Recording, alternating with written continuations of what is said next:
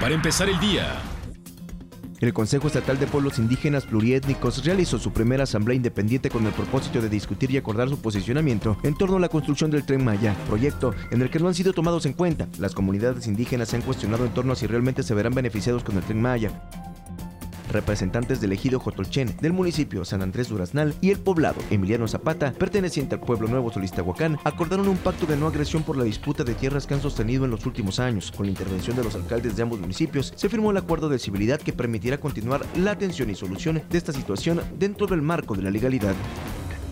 Nuevamente, personal del Instituto de Seguridad Social al servicio de los trabajadores del Estado se manifestaron a las afueras de la delegación en Tuxtla Gutiérrez para denunciar la falta de capacidad de atención, además de las carencias con las que cuenta dicho instituto. Exigieron el abasto de medicamentos, además de material de laboratorio, ya que no se cuenta con equipo básico.